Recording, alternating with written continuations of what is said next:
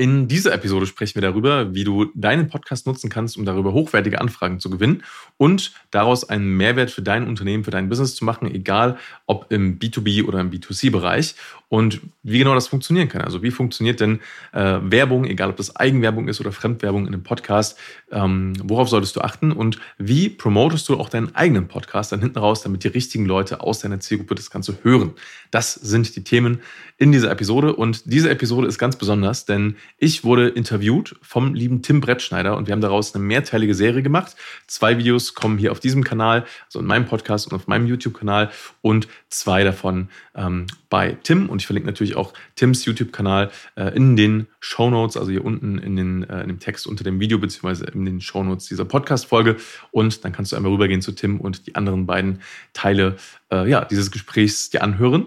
Und ähm, wir haben gesprochen generell über das Thema Podcasting, wie das im Businessbereich funktionieren kann. Und äh, Tim und ich, wir kennen uns äh, spannenderweise aus dem äh, Abitur. Wir haben damals Abitur zusammen gemacht und äh, sind dann beide unsere eigenen Wege gegangen.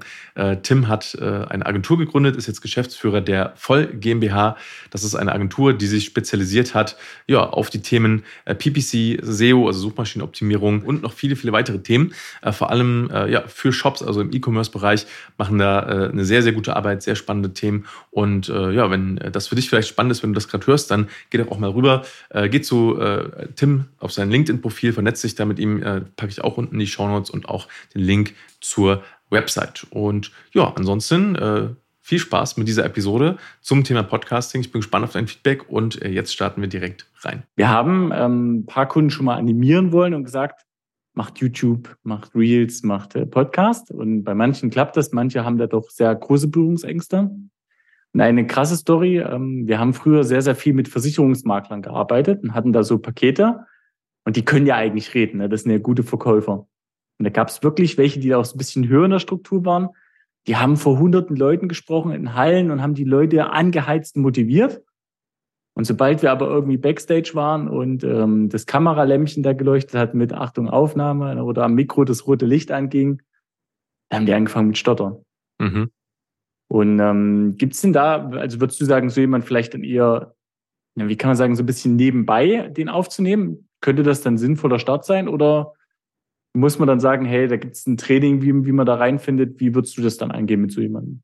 Mhm. Also lustigerweise, ich habe genau die gleiche Erfahrung gemacht. Äh, ich kenne auch Leute, die sind auf der Bühne äh, die geilsten Sprecher äh, und wenn dann, wenn dann die Kamera äh, angeht, dann fällt ihnen das auch schwer. Das ist aber auch eine Übungssache. Also Krass, ja. ist, man kann das lernen auf jeden Fall. Die Frage ist, ob man das lernen will. Wenn nicht, äh, gibt es aber auch da Lösungen für, zum Beispiel, wie du gerade gesagt hast, dass man das quasi so in Anführungszeichen passiv aufnimmt. Also ein Beispiel wäre zum Beispiel, äh, dass wir dann hergehen und ähm, äh, uns ein Gespräch oder Interviewfragen überlegen ähm, und diese dann stellen ne? und äh, dann quasi der Podcast-Host nur noch darauf antworten muss. Also quasi eine Interviewsituation und das kriegt dann eigentlich jeder hin ähm, einfach in einem Gespräch dann halt die Inhalte zu, zu vermitteln, wenn dafür halt Fragen gestellt werden. So, das in einem Qa-Format, das funktioniert eigentlich immer. Dann habe ich noch eine Abgrenzung in die andere Richtung. Ne? Ähm, wir hatten es schon mal erlebt, da haben wir immer gesagt, hey, Podcasting, wie sieht's denn aus? Das war eine Marketingleitung, das war eine richtige Rampensau. Mhm. Und dann mussten wir den halt wieder bremsen, weil der dann angefangen hat, genau in die andere Richtung zu gehen. Also der hat anstatt halt Mehrwert zu liefern, hat er nur von seinen Produkten. Also so wirklich so, wir sind die geilsten, besten, günstigsten, preiswertesten, die krassesten Produkte jetzt in der Aktion. Also das war halt nur Werbung, Dauerwerbesendung, 15 Minuten. Und dem mussten wir wieder ein bisschen bremsen, dass er halt die andere äh, Richtung findet. Ja. Hast du da Tipps, wie man das, wenn jemand doch sagt, Mensch, ich will da, also oft die Geschäftsführer in der Marktwelt sagen, das muss jetzt verkaufen. Wie geht man mit so einer Erwartung um, dass man sagt, hey, es muss nicht sofort verkaufen, zählt mir auf die Marke ein. Wie kann man jemand da gut bremsen, ohne dass mhm. er die Lust verliert? Ähm, also wir machen das so, indem wir halt ganz am Anfang immer schon über die Ziele sprechen, äh, die mit dem Podcast halt äh, erreicht werden sollen. Also auch wirklich der Erwartungshaltung, wie du sagst, zu, zu managen und so erstmal zu fragen den Kunden, okay, was wollt ihr überhaupt damit erreichen? Also was sind die Ziele? Und äh, das hören wir uns dann an und sagen halt dann aus unserer Perspektive ähm, dazu, okay, ne, das kannst du erwarten, das wird funktionieren, das vielleicht auch nicht. Ähm, und gerade wenn es jetzt um das Thema Verkaufen durch den Podcast äh, geht, äh, sind halt so, zeigen halt die Statistiken, dass das sehr, sehr gut möglich ist, wenn man es halt richtig macht. Also äh, ein Beispiel ist, das ist aus, aus einer relativ aktuellen Studie, ähm, da kam raus, dass ungefähr 60 bis 70 Prozent der Podcast-Hörer ähm, sich nicht von Podcast-Werbung gestört fühlen. Was halt spannend ist, ne? Weil, weil es da einfach noch nicht so viel gibt. Also im Vergleich jetzt, wenn du mal bei, bei Instagram bist oder bei Facebook, kennt jeder, dass halt irgendwie gefühlt mittlerweile jede zweite Story zum Beispiel ist da eine Werbung oder so. Äh, kommt mir zumindest so vor. Oder auch bei YouTube wirst du ständig unterbrochen. Und im Podcasting gibt es halt noch gar nicht so, so sehr. Das bedeutet, da sind die Nutzer noch viel, viel offener für, für Werbung. Ähm, gleichzeitig sehe ich es halt so, das geht wieder so in Richtung Qualität vom Inhalt. Es macht halt keinen Sinn, die ganze Zeit nur zu pitchen, dass den Leuten dann natürlich trotzdem zu viel wird, sondern ich würde es dann halt eher gezielt an bestimmten Punkten mal einbauen. Ne? Also dass man zum Beispiel mal sagt, wir haben zwei Mehrwertfolgen und dann gibt es halt eine Folge, die mehr so in Richtung Pitch geht, Beispiel. Oder dass man halt sagt, ähm, äh, wir haben generell Mehrwert in den Folgen und am Ende von jeder Folge kommt halt ein kurzer Pitch zum Beispiel aufs Produkt. Ne? Dass man da einfach guckt, dass man dann eine gute Balance hinkriegt, weil äh, ja, wie du, wie du halt sagst, ähm, das könnte dann halt für den einen oder anderen Hörer oder wahrscheinlich für alle Hörer irgendwann zu viel sein, dass sie sagen, okay, ähm, ich kann jetzt Besseres mit meiner Zeit anfangen, als mir eine Dauerwerbesendung anzuhören. Ähm, jetzt weiß ich, dass du und ich, wir sind beide ja Fans von Tim Ferriss. Und ich nehme, also ich würde jetzt ganz viel Geld darauf wetten, dass du auch den Podcast schon die eine oder andere Mal gehört hast. Mhm. Und was mir da aufgefallen ist, ne, was ich als allererstes im Tim Ferriss Podcast gelernt habe, wie man ganz schnell fünf Minuten Werbeblock überspringt. also er macht das ja geschickt. Da hat er aber diese Werbung, von wem er gesponsert ist, geht wirklich fünf Minuten. Ja. Ab und an hört man sich das an, weil er es halt geschickt macht. Aber ja. das sind ja Werbeplatzierungen. Mhm. Und so wie ich es verstehe, die kann ja keiner mehr rausnehmen. Also wenn ich diesen Werbeplatz einmal bezahlt habe, er müsste ja mit sehr viel Aufwand die alte Folge löschen, neu hochladen ohne den Werbeblock. Also da kaufe ich mir einen Ad-Space mhm. mit einem sinnvollen Investment. Habt ihr da Erfahrung, ähm, wie man sowas vermittelt, wie man sowas nutzen kann? Weil ich sage, wenn man jetzt vielleicht nicht selbst einen Podcast macht, sondern hat ein Thema, ja, nehmen wir jetzt mal Angler, ähm, hat es ja vorhin das Beispiel, ne? ich mache Angelzubehör, ein Angler hat einen Podcast, das sagt, hey, ich sponsor dich, dafür machst du den Werbeblock. Hast du da irgendwie Erfahrung? Wie geht man daran? Wie kann man sowas finden? Ist es sinnvoll? Steckt es nur in Kinderschuhen? Da würde mich deine Perspektive interessieren. Mhm, also es steckt noch relativ in den Kinderschuhen, ähm, aber es gewinnt, finde ich, immer mehr so an, an Relevanz. Ähm, wie macht man sowas? Wie geht man sowas an? Also erstmal äh, bei Tim Ferriss könnte ich mir sogar vorstellen, es gibt mittlerweile, ähm, das nennt sich Dynamic Ad Insertion. Das heißt, du kannst mittlerweile, je nachdem, was du für einen Podcast-Host hast, auch sagen, ähm, zum Beispiel schalt mir auf alle meine Episoden diese Pre-Roll. Also es gibt ja eine Pre-Roll, eine Mid-Roll und eine End-Roll, also quasi Werbung am Ende, in der Mitte und am Anfang äh, vom Podcast, so ganz grob gesagt. Ähm, dann könntest du quasi hergehen und ein paar Klicks die, die Pre-Roll, also zum Beispiel die Werbe, den Werbeblock am Anfang ändern. Das geht mittlerweile. Ähm, die meisten Podcast-Hosts, so wie ich, mit, mit, wie ich das mitkriege, machen das tatsächlich so, wie du gesagt hast. Die haben dann einen festen Werbepartner, zum Beispiel für die Folge oder mehrere, bauen das da ein und dann ist halt die Werbung da drin. Ähm, gibt aber beides. Wie geht man jetzt daran äh, aus der Sicht, wenn man jetzt zum Beispiel ein Produkt hat und das in einem Podcast pitchen möchte? Ich würde halt erstmal gucken, was gibt es denn für Podcasts zu dem Thema, ähm, die halt relevant sind. Und das Problem ist halt immer bei Podcasts, du kannst halt von außen immer nicht sehen, wie die Zahlen sind. Das heißt, selbst wenn du jetzt, sagen wir mal, einen Podcast findest zum Thema Angeln, ähm, weißt du erstmal nicht, okay, wie viele Leute hören den jetzt eigentlich. Ne? Das heißt, das äh, wäre dann halt was, was du mal äh, erfragen kannst. Und das Gute ist, du kannst natürlich dann die E-Mail herausfinden von dem Podcast-Host und kannst ihm einfach mal anschreiben und fragen, hey, ich gesehen, du machst einen Podcast zum Thema Angeln. Äh, ich habe da ein Produkt äh, und äh, überlege, äh, vielleicht einen, einen, Werbeplatz bei dir zu, zu buchen. Ähm, wie würde sowas denn aussehen? Hast du sowas schon mal gemacht? Und das Spannende ist halt da, natürlich die größeren Podcasts, die kriegen ständig solche Anfragen. Ne? Ähm, die, die sind dann auch schon, sage ich mal, wahrscheinlich gewieft unterwegs, kennen ihre Preise ähm, und, und wissen dann, wie sowas läuft. Ähm, da erreichst du aber halt auch viel mehr Leute. Du kannst aber auch in die Nische gehen und sagen, ich spreche mal gezielt kleinere Leute an, kleinere Podcasts an, was sich halt auch sehr, sehr lohnen kann. Wenn du halt weißt, keine Ahnung, du hast einen Angelpodcast und das hören nur Leute, die sich für das Thema interessieren. Dann erreichst du vielleicht nur ein paar hundert Leute, aber das sind ja genau die richtigen Leute, die du haben willst. Das heißt, du bezahlst wahrscheinlich relativ wenig für den, für den Werbeplatz und hast vielleicht einen relativ hohen Return. Also das könnte man definitiv mal, mal ausprobieren. Also ich kann es halt auch nur empfehlen, weil äh, immer wenn ein Marketingmedium relativ jung ist, ja. hat man äh, sozusagen noch einen guten Return on Invest. Man muss nicht so viel Geld Voll. investieren. Und ich muss sagen, also das, was beim Tim Ferriss kam, ich habe einige der Produkte schon gegoogelt ja. Und ich glaube, ich habe es mal, mal, weil ich auch mit diesem Effekt feststellen wollte, ähm, habe ich das mal für dieses Element, hat er ja irgendwie drin, das sind diese Ketonkörper irgendwas.